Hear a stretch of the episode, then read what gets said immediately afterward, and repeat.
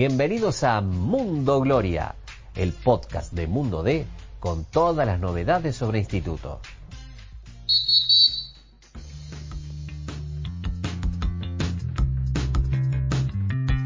¿Qué tal? ¿Cómo les va? El gusto, el placer de saludarlos. Bienvenidos a un nuevo episodio de Mundo Gloria junto a Hernán Laurino para analizar lo que ha dejado el empate de, anoche con Rosario Central. Vamos a escuchar las palabras de Diego Dabove, Fernando Alarcón y hablar, Cholito, también del partido que está a la vuelta de la esquina con Vélez. ¿Cómo andas, Hernán? ¿Cómo andas, Agus? Sí, se viene otra final. Bueno, hoy no, estamos, no salimos filmados, así que no van a ver nuestros lindos rostros. Volvemos al, al método anterior del podcast en Spotify, también en YouTube. Realmente, bueno, primero agradecer las lindas repercusiones que tuvo la nota que hicimos con Dabove, agradecemos de nuevo al club por la posibilidad. Bueno, muy, muy compartido, muy, muy visto ese episodio, fue, fue una linda experiencia. También agradecemos a la gente de Vegia Turismo que nos acompaña en este podcast eh, que tanto nos gusta hacer. Y bueno, sí, estuvimos anoche AUS eh, en Alta Córdoba en este empate por ahí que deja un poco de sabor amargo porque tuvo instituto para ganarlo, una noche media accidentada, pero bueno, creo que en resumen es un punto que puede ser valioso al final del camino, ¿no? A ver, si tenemos en cuenta que el objetivo principal de instituto, si bien puede haber otros, es el de la permanencia, queda una fecha menos, eh, hay equipos como Sarmiento que perdieron, hay otros rivales que están en la lucha como Vélez que también perdieron, falta todavía jugar algunos equipos que pueden llegar a dejar puntos en el camino y la luz al final del túnel parece estar un poquito más cerca. Pero bueno, si uno por ahí se plantea objetivos más ambiciosos, que no creo que sean los que tengan por cumplir sí o sí dentro del club, y bueno, dejaste escapar dos puntos que de cara a una hipotética clasificación a las copas o estos playoffs, y los podés llegar a lamentar al final del torneo. Pero eh, como dijo Davo y lo remarcabas vos en una nota, pie sobre la tierra, Instituto llevaba 16 años y pico sin pisar esta categoría, el objetivo principal está un poco más cerca. Todavía no cumplido, se podrá cumplir seguramente ganando Vélez del sábado. Sí, sí, bueno, creo que el equilibrio ese que ha mostrado Diego Davo hasta en los momentos de euforia, cuando se le ganó Huracán y parecía que el Instituto era otra cosa, o que estaba para otra cosa, eh, como en el partido de anoche, también con Gimnasia creo que él ha mantenido ese equilibrio, lo ha adaptado también a, ese mensaje el plantel, creo que el plantel tiene muy claro, tiene muy claro los jugadores de Instituto eh, cuál es el objetivo, para qué está. Yo veo un equipo muy metido, muy comprometido. Le pueden salir a veces las cosas bien, le pueden salir a veces las cosas mal, pero nadie deja de correr, nadie deja de meter. El que entra desde el banco aporta lo suyo, cada uno con su virtud y con su defecto. Pero bueno, se notó con el ingreso por ahí de Juli Cerato, que para mí es un gran partido, un muy buen partido. Eh, le pasó lo mismo a Mati Romero que entró por, por las lesiones, Grego Rodríguez que viene ingresando también. Eh, creo que hay un todo que está funcionando. esa es mi visión. incluso Davo en un momento nos llegó a decir a los periodistas que él le gustaban los equipos que salían de memoria y contra su voluntad ha demostrado que el buen nivel que han ido alternando algunos jugadores no se ha casado, no te digo con nadie porque sí hay jugadores a los que le ha bancado siempre, pero ha rotado cuando ha querido que juegue Albertengo, jugó Albertengo, cuando lo vio mejor a Bay que otro lateral izquierdo jugó Bay, cuando lo vio mejor al chico este Matías Romero lo puso de entrada, cuando lo ve bien al Tano y va de entrada, cuando no lo ve bien lo saca y ha ido rotando bastante con, con algunos jugadores. Le dio muchos minutos a Gregorio Rodríguez, a quien aprovechamos para mandarle un saludo, lo hemos invitado al podcast de hoy, agradeció la invitación, se comprometió a venir la semana que viene, tiene que rendir esta tarde un examen, un final, está estudiando en la facultad, ya vamos a contar esa historia de Gregorio, porque no es normal que futbolistas profesionales a este nivel eh, sigan estudiando como el caso de Gregorio y es totalmente valorado. ojalá que traiga por anticipado suerte el podcast y moje el sábado Gregorio. Que apruebe. Que apruebe también. Y bueno, posiblemente sea una posibilidad para el sábado ante la lesión de, de Lucas Albertengo, charlábamos recién antes de grabar muchas bajas para el partido con Vélez del sábado, ¿no? Bueno, tiene un rompecabezas para armar. Por un lado, la buena noticia es que puede volver Juan Franco, más allá del buen partido de Cerato, yo imagino que le va a respetar la titularidad al, paraguayo. Habrá que ver porque hay pocos días para recuperar a los jugadores que se perdieron el partido con Central, como el caso de, Brian Cuello, que hasta probablemente podría haber sido titular en, el partido con el Canalla. Eh, habrá que ver también, bueno, lo de Albertengo ya totalmente descartado, tiene pinta de desgarro.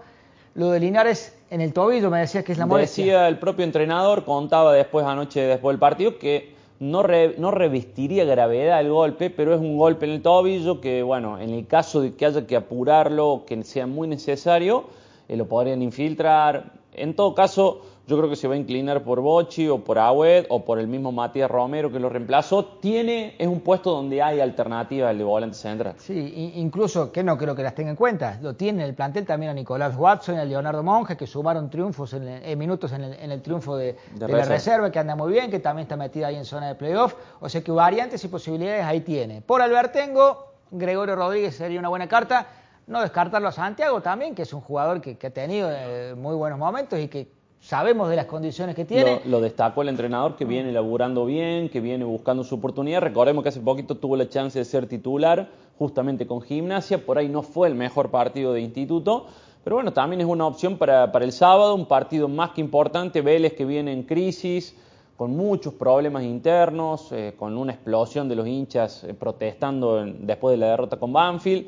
Bueno, es un escenario que creo que Instituto lo tiene que aprovechar eh, para dar ese, ese paso, creo yo, hacia la permanencia ya asegurada, el sábado sería un momento ideal, ¿no? Y sí, porque imaginemos, hoy le lleva seis puntos Instituto Vélez, en caso de ganar le va a sacar nueve con nueve en juego, pero también después Vélez tiene que enfrentarse con rivales que están en la lucha, así que si le logra sacar esos nueve puntos tanto a Vélez como a algún equipo más, y es probable que ya el mismo sábado se pueda asegurar desde lo matemático la permanencia y jugar las fechas finales ya pensando en, otros objetivos eh, mayores o más importantes, pero paso a paso escuchamos a Dabove y seguimos con este podcast. Dale, habla Dabove un poco de lo que fue el, empate con Central y lo que viene.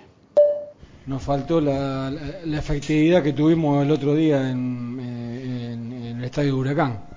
Eh, pero bueno, más allá de eso y, de haber arrancado el partido en forma bastante accidentada para nosotros, eh, creo que terminamos redondeando un, muy buen partido ante un muy buen rival. Creo que el equipo hizo un, esfuerzo muy grande, eh, sostuvo la intensidad sostuvo el plan de partido, nos faltó esa cuotita de suerte que tenés que tener para poder llevarte los tres puntos. No, el, análisis final en general no te cambia tanto. Eh, creo que hicimos un, buen partido, eh, sabíamos de la, complejidad del rival, porque tiene jugadores de mucha jerarquía.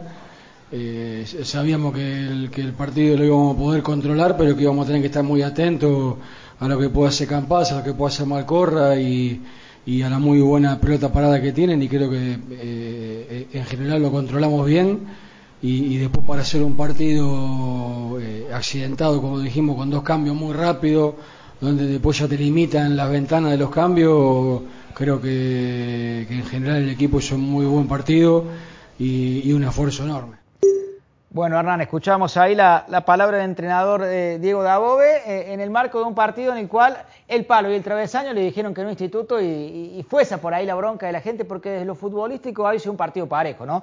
Recuerdo una que Rofo tapa que casi se le mete, otra que Rofo pifia que sale mal y que también... Y, Central tuvo muchos más corners que instituto, jugadas de pelota parada en las cuales pudo llevar peligro en el marco de un partido parejo que me da la sensación de que el empate no le sentaba mal al partido. No, no, y creo que la mayor bronca de la gente fue con el árbitro Ariel Penel. Eh, ¿Qué pasó en el vestuario con Penel? ¿Qué le gritaron? ¿A quién invitó a pelear? No fui yo, eh, señor, no fui yo, le aviso. yo tampoco estaba, y por eso pregunto. Eh, pero bueno, el, árbitro creo que se fue ganando un poco la bronca de la gente por eh, esas faltas chiquitas, por no dejar jugar en alguna situación donde el instituto parecía tener la opción de contragolpear Central se fue abrazando también un poco eso de cortar con faltas en, distintas partes del campo. Y bueno, la gente sí, o sea, no hubo algo de Penel que fuera una decisión.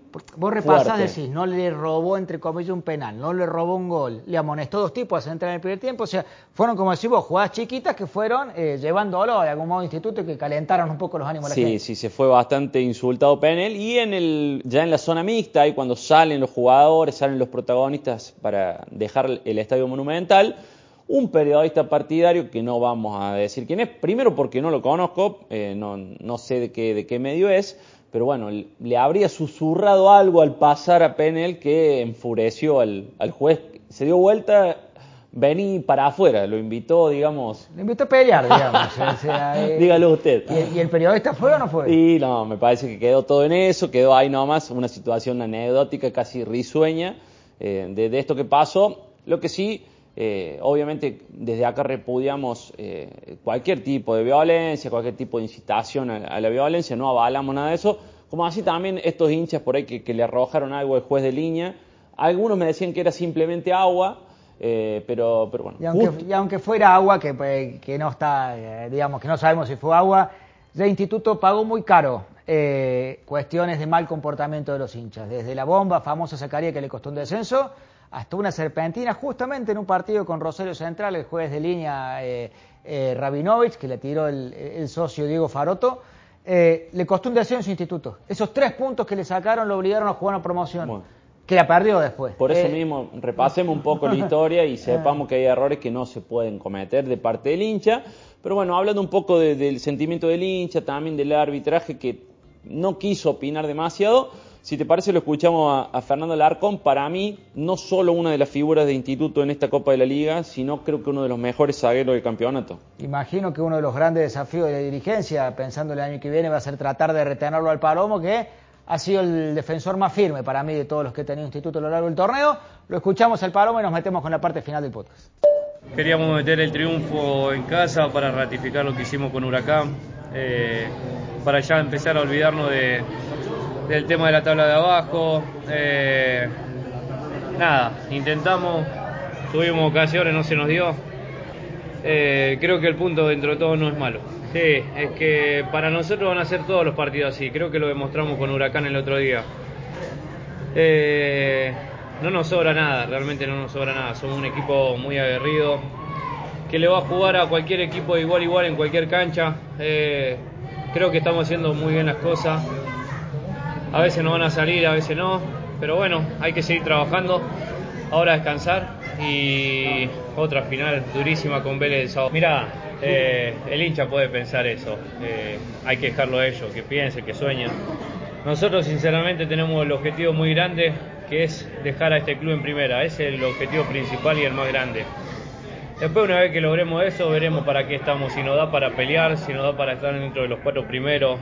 Eh, pero hoy primero quiero conseguir ese objetivo. Una vez que yo consiga ese objetivo, que consigamos el grupo, eh, después veremos para lo que estamos. Bueno, Hernán, ahí la, la palabra de, de Alarcón, que tiene contrato hasta fin de año en instituto. Recordemos que de lo que es la base de instituto, eh, en, en cuanto a zagueros, tanto a él como a Mosevich y a Parnizari se les vence el contrato a fin de año. El único que tiene contrato para el año que viene es el uruguayo Joaquín Varela, que está préstamo ahora en Colombia. Si los colombianos no le compran el pase ahora en diciembre, Varela debe volver. Pero bueno, hay muchas chances de que sí ejecuten esa opción de compra, por lo que charlamos, por lo que hemos leído también en algunos medios colombianos. Están muy contentos con Varela. Bueno, obviamente es retener al Arcón eh, una vez que Instituto pueda lograr la permanencia. Creo que ahí, una vez que se cumple ese objetivo, me parece que la dirigencia va a empezar a acelerar con, con cuestiones ya mirando hacia, hacia adelante. Y, y bueno, obviamente el próximo paso es Vélez, una final, un partido clave y después quedarán ya tres partidos en un campeonato que se nos escapa, se nos va, se nos termina el año. Sí, bueno, por estas horas está creciendo el rumor de que se podrían anular los descensos, podrían descender más equipos de la Primera Nacional. Habrá que esperar, todavía no hay nada confirmado. Recuerdo hace exactamente un año atrás, cuando estaba por empezar a jugar el reducido instituto, se hablaba también de que iban a ascender los dos directamente, que Verón había ascendido, que Instituto por ahí iba a ascender por haber sido segundo. La aposta es que no podés jugar pensando en eso. No tenés podés que, jugar tenés que pensando jugar en pensando en cómo está el reglamento hoy. Tenés que tratar de seguir sumando, Instituto sumando en todos los partidos, aunque sea de a uno, no va a tener ningún problema para conseguir la, la- la permanencia. Con los 49 puntos que tiene y cuatro más, llegaría a 53, prácticamente no hay ninguna posibilidad desde que se vaya al descenso con, con esa cantidad de puntos, pero lógico está, ganar estaría bueno, te permite dar, llegar más tranquilo sin asobar el cuello de las fechas finales, pensar en cosas más, más importantes, pero por lo pronto, sábado 21 a 30 en Alta Córdoba, a llegar temprano los que quieren Sí. ir a la norte. Ayer volvió a pasar lo mismo que viene pasando en los últimos partidos, el que no llegó temprano a la norte, eh, le, costó, digamos, eh, ingresar a esa tribuna, se tuvo a la sur, perdón, a la sur, se tuvo que ir a la norte y algunos problemitas para salir, viste, mucha gente quiere salir por un solo portón, estaría bueno que puedan abrirse los dos portones de ese popular sur para desagotar un poco más fácil a la gente. Bueno, luego de eso recordamos que va a quedar eh, eh, Argentino Junior de visitante, Barracas de local y River, eh, bueno, ese partido que puede ser en Santiago del Va a Estero. ser en Santiago Va a ser en Estero. Santiago del Estero. Va a ser solo con público de River, por ahí algunos hinchas se ilusionaban con que ahora no. La idea de River es que la gente de, de River que vive en, esa, en Santiago y las provincias alrededor puedan verlo ahí a, al equipo millonario. No va a haber, eh, en teoría o al menos en principio, una tribuna neutral para los gloriosos. Habrá algún hincha que pueda comprar su entrada. Algunos se pondrán la camiseta de River y aparecerá por ahí. Una remera blanca nomás y, y- y va como piña. Hasta acá te damos, Hernán. Dale, Nos encontramos la semana próxima. Esperemos que con Gregorio Rodríguez, si no será este, será en el próximo. Dale, nos encontramos.